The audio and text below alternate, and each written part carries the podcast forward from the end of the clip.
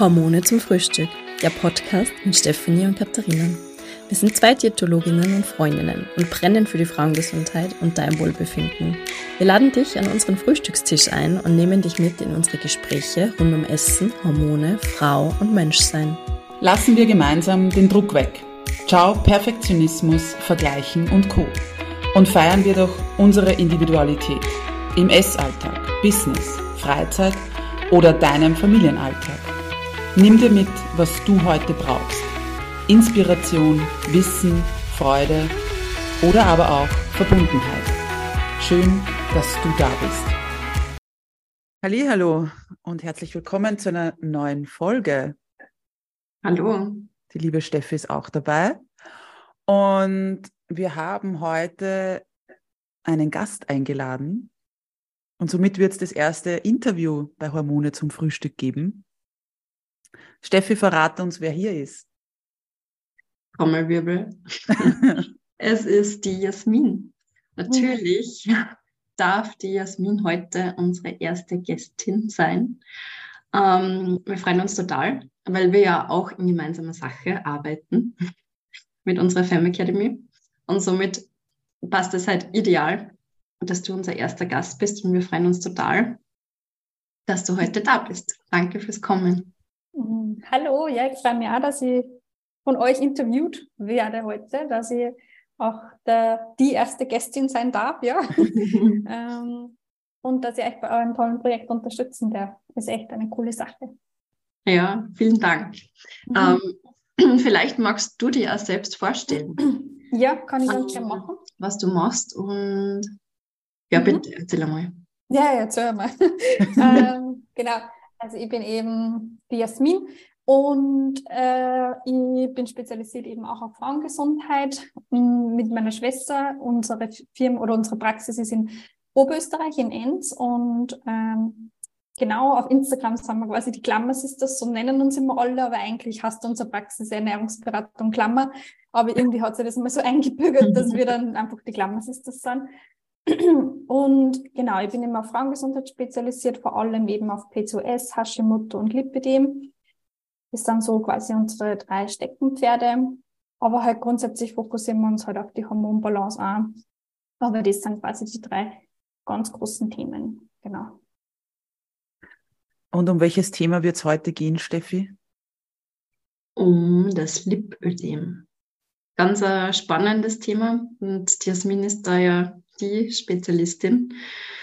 Und es ist, glaube ich, ein Thema, das sehr unbekannt ist. Viele sind davon betroffen und haben vielleicht noch gar nichts davon gehört.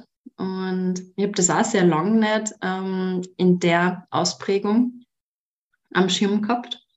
Und eigentlich erst durch dich, Jasmin, ähm, mhm. so richtig, bin ich da so richtig eingetaucht in die Thematik. Und seitdem habe ich aber auch ganz oft bei Patientinnen die, die Vermutung, die sie dann auch oft ähm, oder manchmal bestätigt. Also das ist ja auch ja. Ähm, ganz spannend. Vielleicht magst du auch da gleich was dazu sagen, wie, wie Lipidem diagnostiziert wird, wie man überhaupt auf die Idee kommt oder das in Zusammenhang bringt, wie es sich anfühlt, wie. Mhm. Oder was ist es überhaupt? Ja, ich glaub, für genau. uns ist das so klar, aber. Ja. genau. Ähm, Lipidem ist eigentlich eine krankhafte Fettverteilungsstörung. Also man muss sich das ja so vorstellen, jeder Körper hat ja einfach Fettzellen. Und bei Lipidem ist so, dass sich die Fettzellen aber krankhaft vermehren. Also das ist quasi ein Prozess, den man selber schwierig aufhalten kann. Vor allem, man weiß ja meistens auch gar nicht, dass man das hat.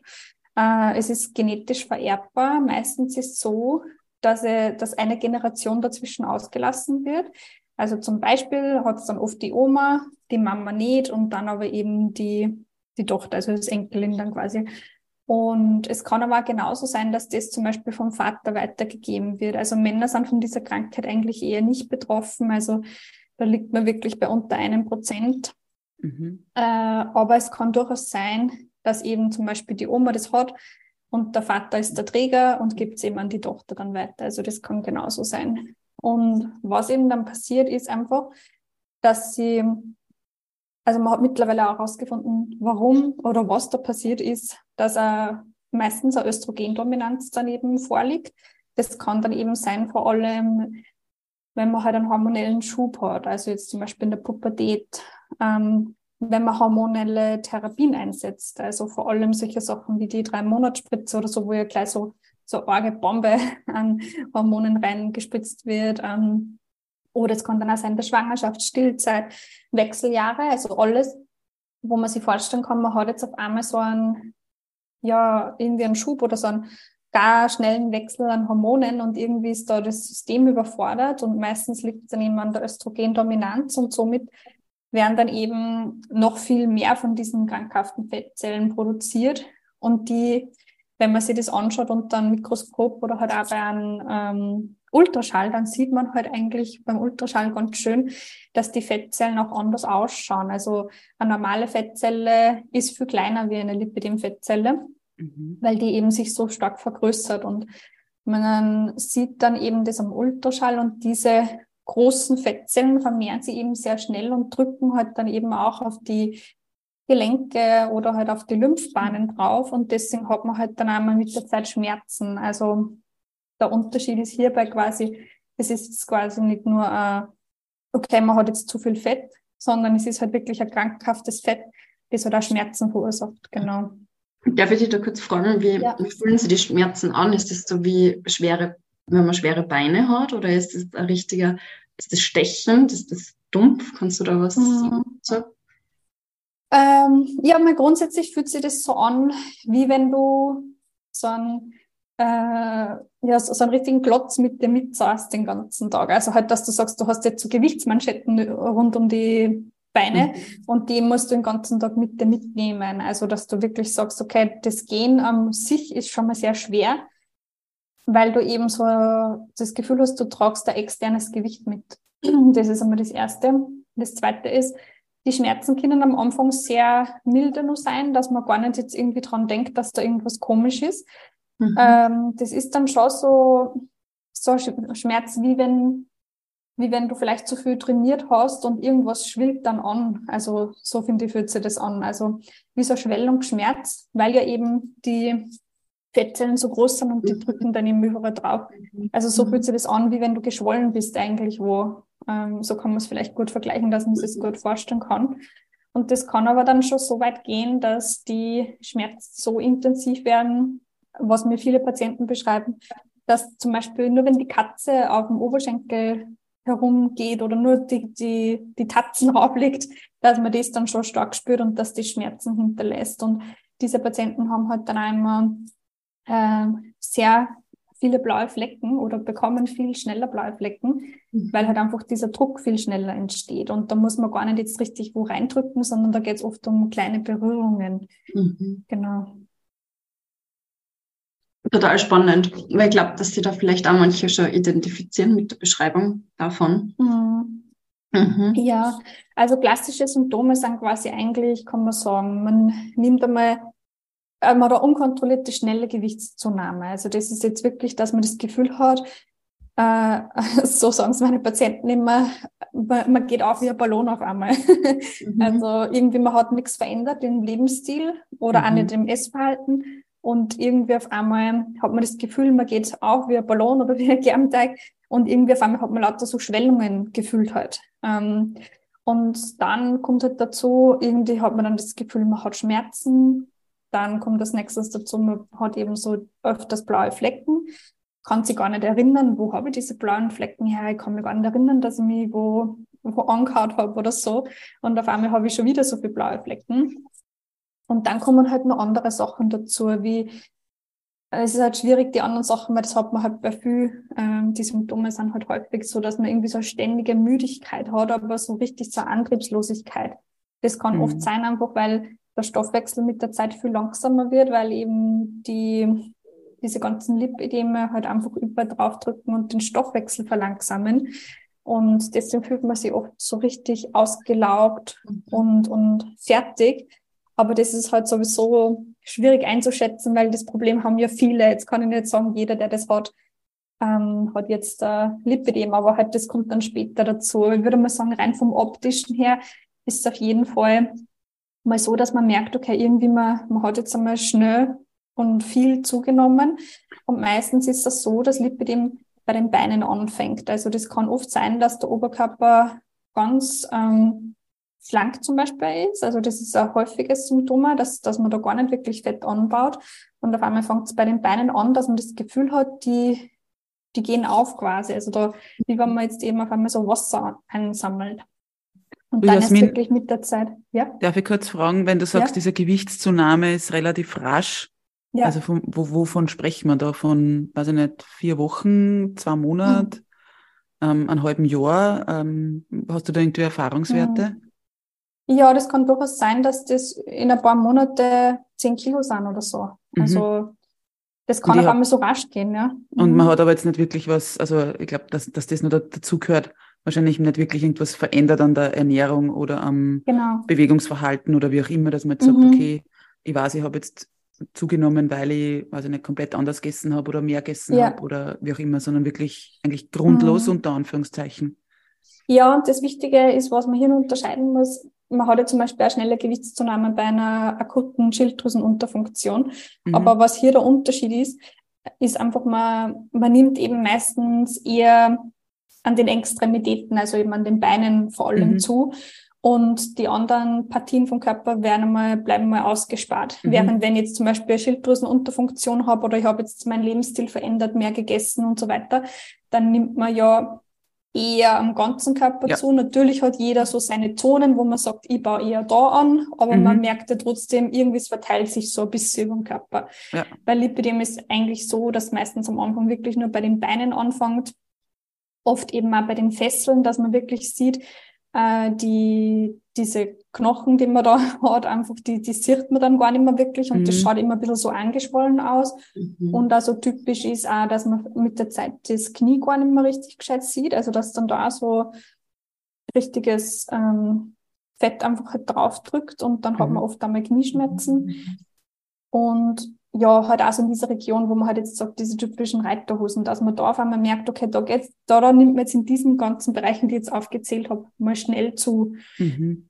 Die Arme zum Beispiel kommen meistens erst nach Jahren dazu. Also ich habe ganz viele bei den Patientinnen, die jahrelang mit den Beinen Probleme haben, dann auch diese Schmerzen haben, aber die Arme nicht betroffen sind. Und irgendwann auf einmal kommen die Arme dann auch dazu. Also das ist oft erst nach ganz vielen Jahren oder oft erst nach einem Jahrzehnt. Also das ist nicht von Anfang an meistens dabei. Mhm. Genau. Mhm. Ja, das ist einmal das zur Krankheit. Wie es diagnostiziert wird, war dann nur die nächste Frage, genau. Ähm, diagnostiziert wird es jetzt eigentlich während von einem, von einem Dermatologen oder einem Venenarzt oder irgendeinem so Spezialisten quasi. Und da ist ganz wichtig, sehr häufig werden die Patienten einfach nur angeschaut und dann wird vielleicht ein bisschen in die, ja, in die Beine reingedrückt und das war's dann schon. Was aber unbedingt dabei sein sollte, ist eben ein Ultraschall, damit man auch wirklich sehen kann, ein, ein Arzt, der sich mit dem Thema beschäftigt, sieht dann auch tatsächlich, okay, die Fettzellen sind anders, es schaut anders aus, die sind vergrößert. Ähm, von dem her kann man das mal gut sehen. Und dann macht man auch eigentlich so einen Kneiftest, wo man quasi die bei den, wo man probiert einfach, wie, wie ist die Schmerzempfindung, wenn man die, die Haut zusammenkneift. Und das sind die zwei wichtigsten Sachen. Genau, natürlich gehört da ganz sehr lange Anamnese dazu, auch, aber halt rein vom medizinischen her sieht man es ganz gut im Ultraschall, genau. Mhm. Also es macht da Sinn, gleich zum Spezialisten zu gehen. Um mhm, auf jeden Fall das diagnostizieren zu lassen. Mhm. Sollte ja. es, darf ich da gleich mhm. fragen, wieder, ja. sollte es jede, jeder Dermatologe, Dermatologin feststellen können? Puh, das ist eine gute Frage. Ich meine, ich würde halt sagen, Lipidem ist halt eine Krankheit, die jetzt eher in den letzten fünf bis zehn Jahren mehr ans Licht getreten ist, wo halt früher also ich behandle das seit 2015, also jetzt sind noch nicht zehn Jahre, aber wo ich kann mich erinnern, so 2015, 2016, da war das nur so, was ist denn das? Und wenn dann irgendjemand gesagt hat, ich habe Lipidem, dann war das für viel so, habe ich überhaupt noch nicht gehört, was ist das? Mhm. Und auch viele Ärzte haben das noch nicht gehört. Mittlerweile denke ich, ist das doch schon ja publiker geworden. ob das jetzt jeder Arzt diagnostizieren kann, ist die Frage, weil fraglich hat jeder Dermatologe einen Ultraschall. Mhm. ähm, weiß jeder, wie schaut das anders aus? Ähm, ich denke halt, jeder hat immer seine Spezialgebiete. Wahrscheinlich, ja. ich würde dann schon extra schauen, okay, würde googeln quasi Lipidem-Arzt ja. ähm, und, und da dann hingehen für Diagnose, genau. Mhm. Oder mhm. halt zumindest auch den Verdacht wahrscheinlich bei der Terminvereinbarung, sage ich jetzt mal schon, benennen oder, oder halt erwähnen, dass man sagt, okay, können Sie da irgendwie damit umgehen oder nicht? Oder halt ja. eben gibt es die, die Voraussetzung, dass man das diagnostiziert. Okay. Mhm. Bei dieser ganzen Diagnose, mhm. eben weil du jetzt gerade gesagt hast, das ist ja noch nicht wirklich eine, eine sehr bekannte Krankheit äh, oder mhm. Erkrankung, könnte man vorstellen, dass das dann auch so eine Thematik ist bezüglich Behandlung und ähm, Kostenübernahme. Mhm. Ja, also wie ich angefangen habe, diese Patienten zu therapieren, war das, kann man sich gar nicht vorstellen, war das zum Beispiel noch gar nicht in diesen Krankheitskatalog von den Versicherungen drinnen. Also da hat es diese Krankheit noch nicht gegeben im Katalog. Also Wahnsinn, ähm, ja. das heißt, man hat da gar nicht eingestuft werden können, okay, man kriegt jetzt äh, da irgendwelche Therapien, weil laut Versicherungen hat es das noch nicht gegeben quasi. Ähm, der Verein Chronisch Krank hat sich da dann sehr viel eingesetzt. Äh, die haben auch Selbsthilfegruppen, äh, was vielleicht auch ganz interessant ist. Die haben eine Selbsthilfegruppe auch auf Facebook und der Verein Chronisch Krank hat sich da sehr dafür eingesetzt, dass diese Krankheit erstens publiker wird. Die haben dann wirklich mit dem ORF und anderen Fernsehsendungen zusammengearbeitet, dass das da mal überhaupt das Thema ist. Und die haben dann auch wirklich unterstützt, die, die Patientinnen, um damit die ein Recht bekommen. Also da hat es dann auch ganz viel Sammelklagen gegeben gegen mhm. die ähm, Gesundheitskassen, mhm. weil eben wir alle eigentlich unter den Tisch gekehrt worden sind und nicht richtig eingestuft worden sind, sondern eigentlich oft immer einfach aus adipös eingestuft worden sind. Und dann ist halt einfach ähm, ein Magenbypass zum Beispiel empfohlen worden und das ist halt nicht die mhm. richtige Therapie. Wow. Genau. Und ja, also da hat es sicher, mit Sicherheit finde ich der Verein chronisch krank sehr viel geleistet, weil die wirklich ähm, Sammelklagen eingebracht haben, also mehrere Tausende ähm, mhm. sind da wirklich eingereicht worden. Und mhm. somit ähm, auch der, der Obmann vom Verein hat dann des Öfteren mit den ganzen Krankenkassen gesprochen. Damals war es ja nur pro Bundesland eine eigene Krankenkasse. Ja. Aber damit das eben mal da in diesen Katalog kommt. Also da, da haben die sehr viel Arbeit geleistet, muss ich sagen, dass mittlerweile die Krankenkassen wissen, was das ist. Man kann jetzt da, ähm, da diesbezüglich eingestuft werden, diagnostiziert werden.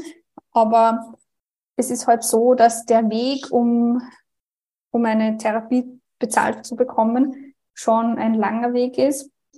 Also es ist grundsätzlich so, die Therapien es gibt eine konservative Therapie und eine operative Therapie. Die konservative Therapie ist halt das, was die Krankenkassen immer natürlich zuerst vorschlagen und probieren. Ähm, das ist halt eben, dass man Lymphdrainagen macht und dass man Kompressionen trägt. Das Thema ist halt, man kriegt ja nicht ähm, Lymphdrainagen für ein ganzes Jahr bezahlt. Also jeder, der schon mal Lymphdrainagen verschrieben bekommen hat, weiß ja, dass das oft immer nur so ein Fünfer-Block ist oder ein Zehner-Block und dann ist, ist das ja wieder vorbei. Und die Versicherungen wollen aber schon, dass man quasi mal ein Jahr auch vorweisen kann, dass man konservative Therapie probiert hat. Das heißt, es ist dann schwierig, wer zahlt man denn das dann am Ende des Tages? Ähm, weil irgendwann eben kriegt man es ja dann nicht mehr verschrieben und dann muss man sich ja selber zahlen, diese Lymphdrainagen, was ja dann sehr viel Geld kostet weil man sollte es ja schon wöchentlich oder alle zwei Wochen mindestens machen. Das ist einmal das eine, wobei ich jetzt immer wieder öfters höre von meinen Patientinnen, dass, dass ihnen öfters solche Blöcke genehmigt werden. Mhm. Diese Kompressionsstrümpfe, die werden einmal in, einmal pro Jahr genehmigt. Oder ist jetzt einmal pro sechs Monate, das weiß ich jetzt gerade nicht mehr genau. Okay, ja. Aber irgendwie sowas. Mhm. Ähm, genau, dass man eben diese Kompressionsstrumpfhosen tragen sollte die sind halt eigentlich nicht schlecht, weil man, man merkt halt eigentlich, dass den Druck quasi nehmen, also den Schmerz, mhm. äh, der wird genommen, genau. man muss halt sagen, bei diesen Therapien, das ist eigentlich halt eine, meiner Meinung nach, oder auch eigentlich mit den neuen Studien, die gemacht worden sind, ist es belegt, dass die halt quasi kurzfristig mal helfen. Also es kann sein, nach einer Lymphdrainage fühlt man sich besser, wenn man die Kompression trägt, fühlt man sich besser, weil der Druck genommen wird. Aber am Ende des Tages natürlich kann ich nicht mit einer Lymphdrainage oder mit einer Kompressionsstrumpfhose krankhafte Fettzellen entfernen. Also das, das ist ja nicht möglich. Das heißt, man kann nur, Entschuldigung, versuchen, dass man das Fortschreiten halt, das Fortschreiten der Krankheit aufhält oder halt mh, hm, verlangsamt. Aber am Ende des Tages kann man eben nur operativ diese krankhaften Fettzellen entfernen. Und das Operative ist eben eine lymphschonende Liposuktion, also eigentlich sehr ähnlich wie eine Fettabsaugung. Mhm. Und nur halt das lymphschonend gemacht wird. Und das ist dann das Problem, wo man eben mit den Kosten dann, wo, ja, ein Kostenproblem. Ähm, die, also die, die Gebietskrankenkassen zahlen diese OPs eben in den Krankenhäusern, also in öffentlichen Einrichtungen. Aber damit man da halt einmal hinkommt, ist ein langer Weg. Also man muss halt zuerst ähm, mal Diagnose haben von einem Arzt von einer öffentlichen Einrichtung, also nicht jetzt davon einem Privatarzt, das zählt dann nicht. Dann wollen sie, dass man eine OP-Empfehlung bekommt. Da gibt es zwei Kurzentren in Österreich. Das eine ist Walchsee und das andere, fällt gerade das andere nicht ein. Hm, egal, ja, jedenfalls diese Macht zwei geht's da. Wolfsberg ist das andere, jetzt fällt mal in Wolfsberg, beides mit W, genau. Ähm, dass man von dort eben dann auch eine OP-Empfehlung bekommt und erst dann quasi kann man mal mit dem zu einem Krankenhaus gehen, die das auch operieren. Dann ist natürlich die nächste Frage, wie lange wartet man auf einen Termin? Das ist dann oft sehr lange. Und dann sind halt einfach die OPs zwischen, also die, der Abstand zwischen den OPs ist dann oft sehr, sehr lange. Das heißt, es kann dann oft sein, dass man mal, man muss sich ja vorstellen, vielleicht sollte ich das noch dazu sagen, man macht ja nicht eine OP an den Beinen und man ist fertig, sondern das sind ja, ja öfters zwei bis vier OPs. Und da ist halt oft dann so, dass im Krankenhaus der Abstand zwischen den OPs auch sehr lange ist. Also, dass man oft ein halbes Jahr zwischen den OPs wartet. Das heißt, bis ich dann einmal fertig bin mit dem Ganzen, ähm, sind ja dann auch wieder zwei Jahre oder so vergangen. Das heißt, bis dahin kannst du das ja wieder weiterentwickeln. Also irgendwie wird man da nie fertig. das mhm. ist halt das Problem. Wenn man jetzt sich entscheidet, das privat zu machen, also bei einem Privatarzt, Wahlarzt zu machen, dann kosten halt diese OPs schon sehr viel Geld. Man kann sagen, pro OP zwischen 4.000 und 6.000 Euro, je nachdem, wo man es halt macht. Und wie ich schon gesagt habe, es ist nicht mit einer OP fertig. Also ähm, zum Beispiel bei den Beinen macht man halt, also jeder Arzt macht es ein bisschen anders. Entweder man macht zuerst die Unterschenkel, dann die Oberschenkel oder man macht zuerst die Außenseite der Beine, dann die Innenseite der Beine. Wenn sehr viel Lipidem da ist, kann es aber auch sein, dass man sogar drei OPs für die Beine braucht, dass man dann nur mal extra sagt, ähm, Vorderseite vom Oberschenkel, hintere Seite. Mhm. Also es kommt da sehr viel zusammen. Das heißt, in Summe kann man sagen, man gibt da doch dann schon mal 15.000 bis 20.000 Euro für eine OP aus, genau. Wahnsinn. Also viel Geld, ja. Ja, und vor allem eben, also wie du jetzt sagst, das ist ja unterschiedlich, kommt darauf an, wie die, äh, wie dieses Stadium auch schon ist oder eben dieser Grad, wie weit man da ist, ja. eben bis und wahrscheinlich ja total mühsam, weil so wie du jetzt sagst, eben es wird oft verkannt oder nicht erkannt, ja. äh, dann wird es eben vielleicht abgetan als ja, dann lass dich nicht so gehen oder also ja, du hast ja da, du teilst es auch immer wieder auf, auf um, ähm, Social Media, mhm. was so deine ähm, Patientinnen, Klientinnen da mitmachen, ja, und welche ja wirklich blöden und, und unnötigen Aussagen sehr bekommen, eben von wegen, ja, ist halt weniger oder nimm halt einmal ab und lass eben, wie gesagt, nicht so gehen. Und, ähm, und ich glaube, das hast du ähm, erzählt, beziehungsweise gibt es das ja immer wieder, diese Aussage, dass ja, dass man sich sozusagen eine, eben wie du jetzt gesagt hast, das ist, diese Liposuktion ist ähnlich einer Fettabsaugung. Mhm. Ja, und, es ist eine Fettabsaugung, ja. Ja, okay. Aber eben, also. Das, aber ja, das ist halt immer, äh, du meinst ähnlich wie eine Schönheits-OP, ja, ja. Danke, ja. Also, dass diese Liposuktion ja. äh, eine Fettabsaugung ist, aber jetzt ja. nicht vergleichbar ist, oder ja, vom Vorgang wahrscheinlich schon, aber nicht, nicht vom ja. Hintergrund sozusagen. Äh, als wie wenn ich jetzt vielleicht sage, okay, lass mal eben das Fett absaugen, weil ich, ähm, nicht abnehmen will, nicht Sport machen will und eben, an, eben mhm. eine Schönheits-OP machen lasse. Das hören ja, ja glaube ich, da hast du Erfahrungen damit, beziehungsweise deine Klientinnen und ja. Klientinnen, das hören die ja sehr oft, oder? Ja, natürlich. Also das ist ein Standardsatz, ähm, so wie ja, das ist natürlich toll. Jetzt äh, machst du einfach einmal äh, eine Schönheits-OP und dann kriegst du es auch noch Zeit vielleicht von der Krankenkasse. Na, du hast das ja gut. Jetzt mhm. gehst du einfach ins Krankenhaus und lässt dir das einmal absaugen. Das ist ja toll. Äh, brauchst nicht, brauchst nicht trainieren, brauchst nicht aufs Essen schauen. oder ja, es ist eine versteckte Schönheits-OP oder so. Also das hört man oft. Nur was man, den Unterschied, was man hier unbedingt verstehen sollte, ist erstens einmal, äh, ist das ja nicht der Grund, dass man es macht für das Optische in erster Linie, sondern eigentlich um die Schmerzen zu nehmen. Ja. Und die Schmerzen können bis zu einem gewissen Grad schon mal sehr schlimm sein. dass ich Patienten habe, die oft einfach eingeschränkt sind im Leben, ja. überhaupt gehen zu können. Ich habe auch Patienten, die äh, schon ganz weit fortgeschritten sind, die im Rollstuhl sitzen. Also nur, dass man da mal versteht, das ist ein großer mhm. Unterschied. Ähm, und dann ist das nächste, dass halt so eine OP, man stützt sich halt so eine Fettabsaugung, das, das hört man halt oft ja von, von irgendwelchen Promis und so. Und das ist aber ja oft einfach irgendwie vielleicht ein bisschen die Innenseite von den Oberschenkeln oder ein bisschen den Bauch absaugen. Das ist ja überhaupt nicht viel, was man da absaugt. Aber so eine Liposuktion bei Lipidem, da werden ja oft schon mal 10 bis 20 Liter abgesaugt. Also nicht auf einmal, aber halt in Summe. Ja.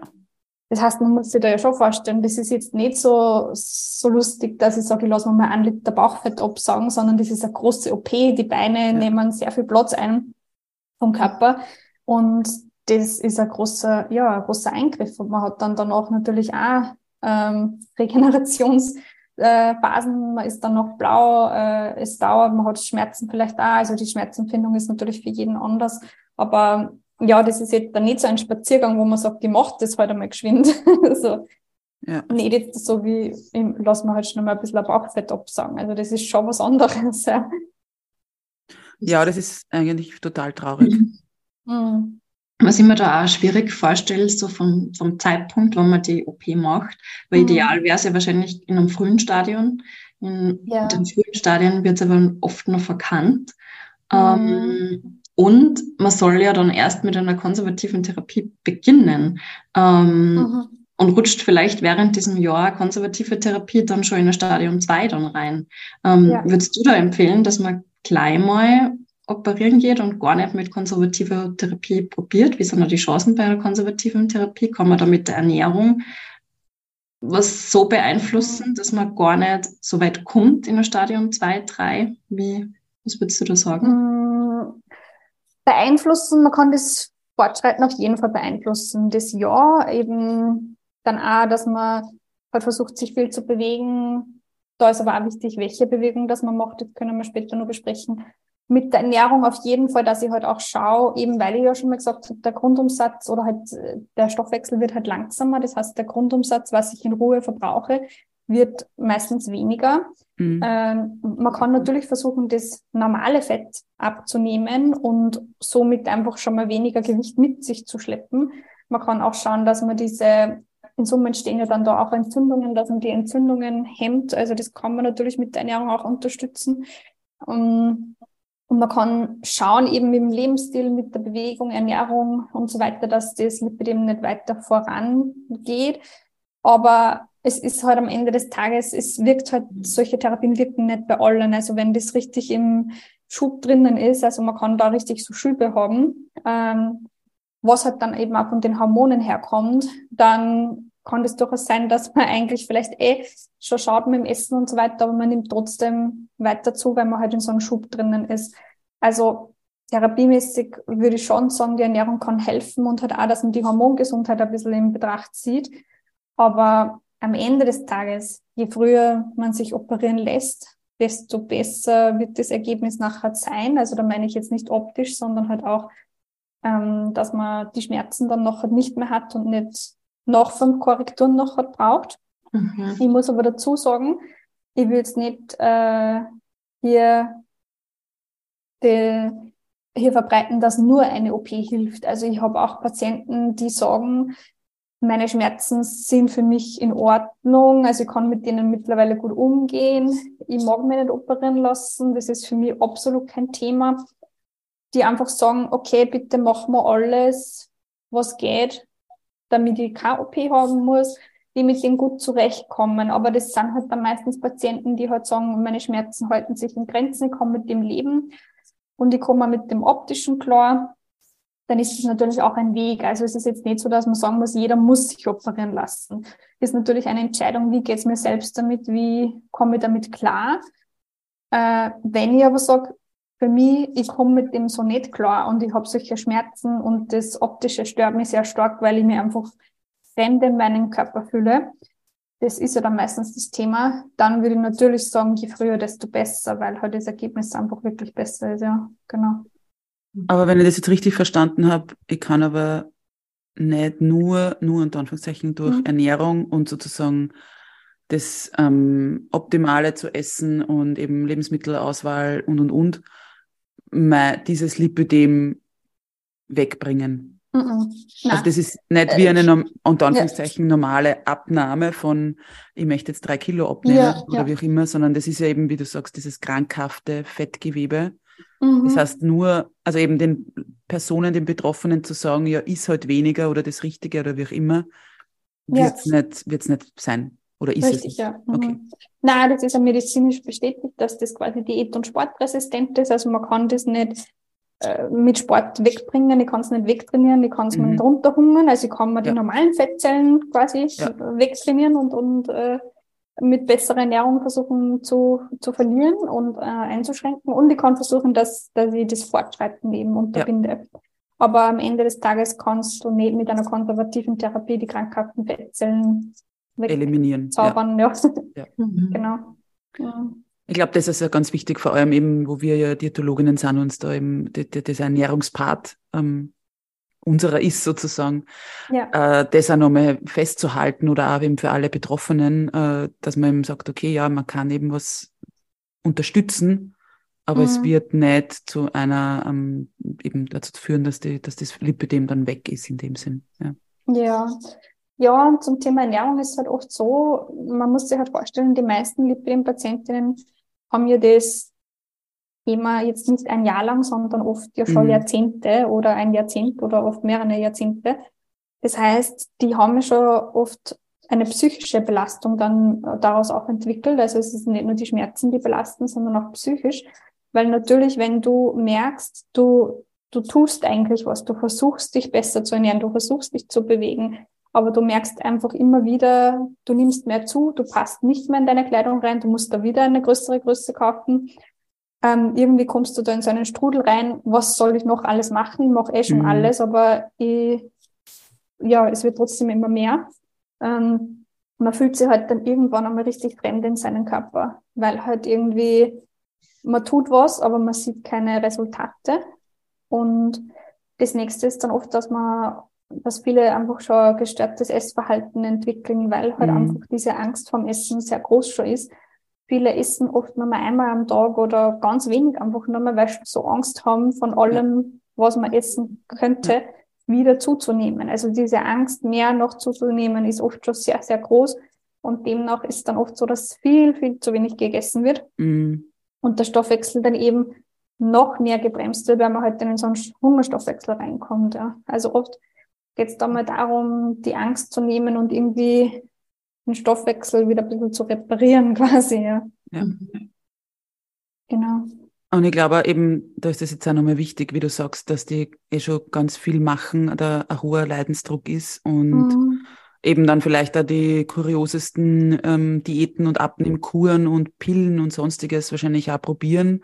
Ja. Und eben dann auch noch zusätzlich von außen oder vielleicht eben auch von ÄrztInnen dann auch noch gesagt kriegen, von wegen, ja, ja, nehmen Sie mal ab, weil das ist ja in unserer gewichtszentrierten Gesellschaft ja doch ganz viel, dass wir mal das eben alles aufs Gewicht schieben und, und das nehme ich an, wird dann nur mal, oder kann ich mir gut vorstellen, mhm. dass das mhm. nur mal sehr frustrierend ist, wenn ich sage, ja, ich tue eh schon, ja. aber es tut sich nichts. Ja.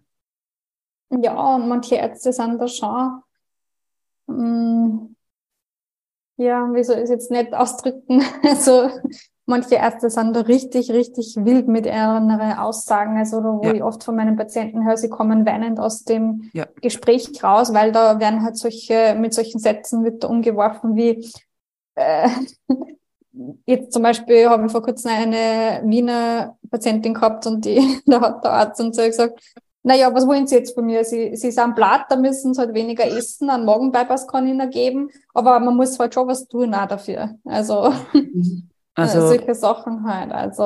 Und äh, weil du jetzt gesagt hast, wie sage ich das jetzt schön, ganz ehrlich, ich finde, das muss man jetzt gar nicht mehr verschönen, sondern das ja. darf man auch so sagen. Und das ist etwas, ähm, für das ich mich halt ganz stark auch immer wieder einsetze und, und andere auch eben. Mhm dass man das auch ansprechen muss, dass das nicht okay ist, wenn im, im Gesundheitssystem solche Aussagen getroffen werden. Ja. Vor allem, mhm. und egal unter Anführungszeichen, ob da jetzt ein Lipödem da ist oder nicht, also ob da jetzt eine Diagnose ja, dahinter ja. steckt mhm. oder nicht, sind solche Aussagen einfach nicht in Ordnung. Ja. Mhm. Und, und das, Fall. glaube ich, ist auch ganz wichtig, dass das eben auch, wenn das heute Betroffene hören oder auch Nicht-Betroffene, einfach auch da die Personen zu stärken und zu sagen, na, das, das muss ich mir auch nicht gefallen lassen, ja. Und das ist halt mhm. leider immer nur oft so, dass halt ähm, ja so dieser Gott oder die Göttin in Weiß ist und dass man halt dann eben diese Schuld auch wieder kriegt, so von wegen eben, na, da müssen sie halt auch weniger essen, ja. Also sie müssen schon mhm. was dafür tun und eben. Ja, ja. Ja, es sind halt viele Ärzte dem gegenüber schon so negativ eingestellt, weil halt viele Ärzte das Gefühl jetzt da haben, manche nehmen sie das als Ausrede, sie haben halt Lipidem, damit es halt auch äh, OP gezahlt bekommen. Also da hat wirklich tatsächlich ein Arzt zu mir gesagt, ähm, ja, jetzt kommen die ganzen Dicken zu mir und wollen halt quasi von der Krankenkasse Fettabsagung haben, weil sie halt zu faul sind, dass selber was dafür tun. Hm. Ähm, nur die werden halt dann ja oft ja gar nicht gescheit untersucht, sondern der schaut ja, ja die nur an und sagt ja. dann einfach, okay, du bist dick. So. Und nur von dem, dass ich die jetzt anschaue, kann ich jetzt vielleicht nicht sagen, hast du Lipidem oder nicht. Also muss ich halt schon einen Ultraschall machen, muss ja. mir das mal genau anschauen, was ist da passiert und so. Also das ja, ist ja eben genau dieses Thema Gewichtsdiskriminierung im Gesundheitssystem mhm. oder grundsätzlich in der Gesellschaft. Und das, was du jetzt auch gesagt hast, das, da gibt's ja Erhebungen und Studien dazu, ähm, zum Beispiel auch unter MedizinstudentInnen, die ja. angegeben haben, dass sie dicke Personen nicht so ausführlich und gründlich untersuchen, weil ihnen halt ekelt oder halt, ja, weil sie das nicht wollen. Ja. Und mhm. dann sind wir gleich einmal dort, eben wie du sagst, dann ist es die Blickdiagnose. Und ja. die Blickdiagnose ist dann meistens egal, mit welchen Schmerzen oder Symptomen oder Beschwerden die Personen kommen, also sowohl ähm, Männer als auch Frauen, dass es halt gleich mal abgestempelt wird, ja zuerst einmal abnehmen, ja, und das ja, wird ja, ja nicht einmal richtig das, zugehört, also egal wo, ja, also das, ich habe das schon von Klientinnen gehört, jetzt ohne Lipödem, die aber eben dann, weiß nicht, vom, vom Zahnarzt über die Gynäkologin, über, ich weiß nicht wo, überall eben die, die nicht angehört werden oder nicht zugehört wird, sondern gleich einmal eben, nicht zuerst nehmen sie mal ab, dann schauen wir weiter. Ja, ja das, das ist halt ein großes wahr, Problem allgemein, aber in dem Fall sind ja da wirklich dann auch die Betroffenen, eben ist es ja, zögere ich ja eigentlich wieder eine Behandlung hinaus. Ja. Mhm, auf jeden Fall, ja. Genau, ja. Mm, was mir jetzt gerade noch eingefallen ist, mhm. was mich noch voll interessieren würde. Wenn ich weiß, ich habe das in der Familie, meine Oma, ähm, mhm. oder ich vermute, oft äh, bei den Großmüttern ist es ja gar nicht diagnostiziert worden, aber wenn man so nachdenkt, ja. dass man das damit in Zusammenhang bringt. Ähm, und ich habe die Veranlagung, theoretisch, mhm. kann ich da proaktiv was tun, dass das bei mir nicht ausbricht? Oder ist das passiert das oder passiert das nicht? Weil du ja gesagt hast, mit der Hormonbalance steht es im Zusammenhang. Mhm. Kann ich da präventiv positiv einwirken, dass es gar nicht so weit kommt? Ja, ich meine, ich würde mal auf jeden Fall keine, keine hormonelle Therapie machen, wenn es möglich ist. Also mhm. das ist oft der Auslöser, weil äh, ja, wenn man jetzt äh, die Pille nimmt, also oder die drei Monatsspritze, was auch immer, dann greift man ja quasi in diesen natürlichen Hormonstoffwechsel ein. Und es mhm. kann dann durchaus sein, wenn man das jetzt nimmt, dann verändert sich ja was. Und wenn mhm. ich mit dem aufhöre, verändert sich ja auch wieder was. Das heißt, bei beiden kann sein, dass da auf einmal ein Schub dann wieder ausgelöst wird. Also wenn mhm. möglich, würde ich mir das unterbinden, dass ich sage, okay, ich versuche natürlich zu verhüten und nicht Hormone einzunehmen. Aber natürlich, das ist, ist, ist eine Option, aber man kann ja trotzdem in der Pubertät ja einfach einen Anschub haben durch die mhm. hormonelle Umstellung. Also das kann man jetzt natürlich nicht mhm. beeinflussen, aber halt ich würde mal alle, alle Sachen, die beeinflussen kann, beeinflussen. Also vor allem das mit Hormone einnehmen, würde ich durchaus versuchen, nicht zu machen. Und dann vielleicht grundsätzlich auf meine hormonelle Gesundheit mehr zu achten. Also auch wirklich schlafe ich ausreichend, wie viel Stress habe ich tatsächlich, bin ich dauernd im Übertraining, also solche Sachen, dass ich mir da mal anschaue, wie geht's eigentlich meinen Hormonen, damit ich gar nicht in so eine Disbalance eben komme, ja. Mhm. Genau. Esse ich ausreichend ähm, und bin nicht dauernd in einer Unterversorgung drinnen, solche Sachen sind sicher ganz wichtig, ja. Mhm. Ich glaube, das ist ein ganz wichtiger Punkt, eben, was kann ja grundsätzlich eben für die Hormonbalance tun. Mhm. Da gibt's ja auch eine Folge von uns dazu und, und deshalb wirklich, egal ob ich jetzt eben die, also wenn ich die Veranlagung habe, unbedingt, ja. aber auch wenn ich es halt jetzt eben nicht habe, dass ich sage eben, es, es lohnt sich immer, ähm, ja, meine, so das ist ganzheitlich zu sehen und eben die Hormonbalance da unbedingt ähm, auch im Fokus zu haben. Ja, auf jeden Fall. Mhm. Mhm. Und ist es dann, was mir jetzt vielleicht nur interessiert ist, wenn du jetzt, mhm. du hast gesagt, ähm, eben es gibt dann die, die OPs. Ja. Ist es dann die Garantie unter Anführungszeichen, dass das dann, dass diese krankhafte Fettverteilung ähm, auch nie wieder kommt? Oder kann es sehr wohl sein, mhm. dass ich sage, jetzt habe ich OP mit, keine Ahnung, mit 25 oder mit 30 und dann bin ich vielleicht, äh, weiß nicht, werde ich schwanger und dann kommt es nochmal. Oder eben in den Wechseljahren mhm. kommt es nochmal. Kennst ja. du da irgendwie? Ja, äh, aus Erfahrung kann ich da dazu sagen, wenn das gut abgesaugt worden ist, also wirklich mhm. die krankhaften Fettzellen gut abgesaugt worden sind und dem noch nicht mehr vorhanden sind, dann ist das schon mal gut, äh, ein gutes Indiz, dass das wahrscheinlich nicht mehr kommen wird. Mhm. Ich vergleiche das immer gern. Es ist in der Medizin halt grundsätzlich schwierig zu sagen, Garantie. Eine Garantie kann man natürlich. in der Medizin nicht wirklich haben. Wie wenn du eine Krebstherapie hast und du hast halt ähm, den Krebs besiegt, kann da nie jemand eine Garantie geben, ob das wieder ja. zurückkommt. So würde ich es auch beim Lipidem sehen. Meine Erfahrung nach ist, wenn das gut abgesagt wurde, ähm, von einem Spezialisten, oft wird es ja leider nicht von Spezialisten durchgeführt, sondern ja, vor allem im Krankenhaus ist es halt dann oft so, dann macht es halt jemand, der halt eh normale Fettabsaugungen macht und macht halt das einmal quasi schnell mit. Ähm, dann kann es oft sein, dass das nicht so, so toll abgesagt wird. Die können dann oft das nachher dann noch Korrekturen brauchen. Das heißt, dann ist ja noch nicht gut abgesagt, dann braucht man wieder was. Aber wenn es gut abgesagt worden ist und man schaut dann auch halt wirklich auf den Lebensstil, auf die Ernährung, Bewegung, habe ich ganz gute Erfahrungen, dass das nicht wieder kommt. Mhm. Ähm, die, mit den ersten, denen ich zusammenarbeite, die sind da auch dieser Meinung, dass, dass das dann nicht mehr kommt, wenn das gut abgesagt worden ist und man schaut dann noch halt eben auf seine Gesundheit und, und Hormonbalance. Hier gilt dann auch wieder, noch hat keine Hormone einnehmen. ähm, das nächste ist aber dann, was durchaus ein Problem sein könnte, äh, ist eben zum Beispiel die Schwangerschaft, wobei die Ärzte, mit denen ich arbeite, sagen, dass im Normalfall die erste Schwangerschaft keine Probleme verursacht, sondern meistens ist es dann die zweite. Und da ist aber, das ist nur aus ihren Erfahrungswerten, da gibt es noch keine Untersuchungen dazu. Ich nehme an, das liegt dann daran, zumindest fällt mir das auf, dass man ja oft in der zweiten Schwangerschaft weiß ja der Körper schon, was, was da jetzt passiert. Und man nimmt dann auch oft schneller zu, der, der Bauch wird oft schneller größer und man sieht ja viel schneller auch, die, die ist schwanger wie beim ersten Mal. Also so merke ich das öfters bei meinen Patienten, mhm. dass ich dann auch das Gefühl habe, vielleicht sind da die Hormone dann schon besser vorbereitet und wissen schon, was zu tun ist und, und das geht alles viel schneller, habe ich das Gefühl, ähm, dass das vielleicht der Grund ist. Heißt jetzt aber nicht, dass das bei jedem passiert nach der zweiten Schwangerschaft. Ich habe viele Patientinnen, die haben zwei, drei Kinder nach einer Liposuktion bekommen und haben noch kein Lipidem bekommen. Mhm. Im Wechsel habe ich ganz wenige, bei denen das dann noch ausgebrochen ist. Also ich finde, es kommt wirklich darauf an, wie gut ist die OP gemacht worden und halt auch, wie, wie ist der Lebensstil danach. Also, dass man halt sich nicht auf diesen OP-Ergebnis ausruht, sondern halt weiter im Hinterkopf hat, es ist trotzdem eine chronische Erkrankung. Man hat mhm. die Gene dafür und es könnte natürlich immer ausbrechen, ja. Mhm. Genau.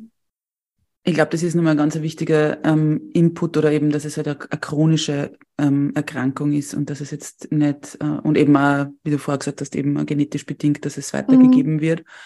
Ähm, aber jetzt nicht, dass es, wie gesagt, das ist, glaube ich, ganz wichtig, dass es nicht irgendwie daherkommt, weil ich faul bin oder mich ungesund ernähre oder eben keine Bewegung mache oder, oder mich gehen lasse oder wie auch immer. Mhm. Ja, ja, voll. Mhm. Und gleichzeitig habe ich aber schon auch selbst einen Einfluss drauf. Gerade nach einer Operation. Ja. Auf jeden Fall. Wie es sich ja, verändert und wie es weitergeht. Also ich bin auch nicht ganz hilflos ausgeliefert im ganzen Prozess.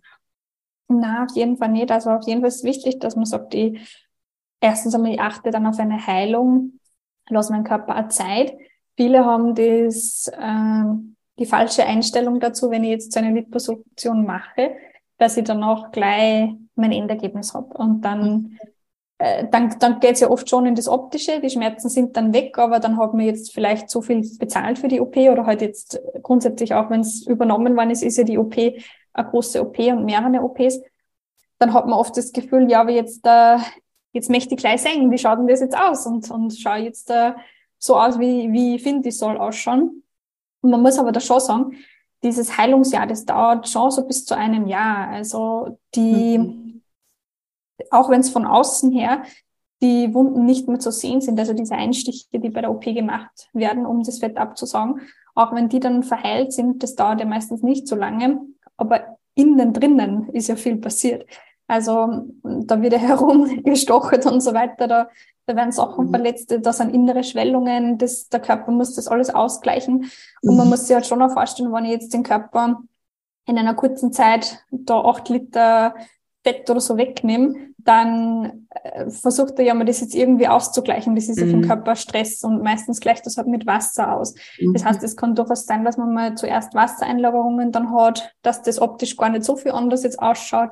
Deswegen macht man nach der OP äh, die Lymphdrainagen, also die werden unbedingt empfohlen, damit diese Wassereinlagerungen dann weggehen. Auch. Mhm. Also die, das Heilungsjahr ist ganz wichtig, dass man das im Hinterkopf hat. Ich habe sehr oft Patienten, die zu mir nach einer OP kommen und sagen, ja, jetzt habe ich eh schon vor vier Monaten bin ich operiert worden, aber irgendwie es geht noch nicht so, so richtig oder ich mhm. fühle mich noch nicht so ganz richtig.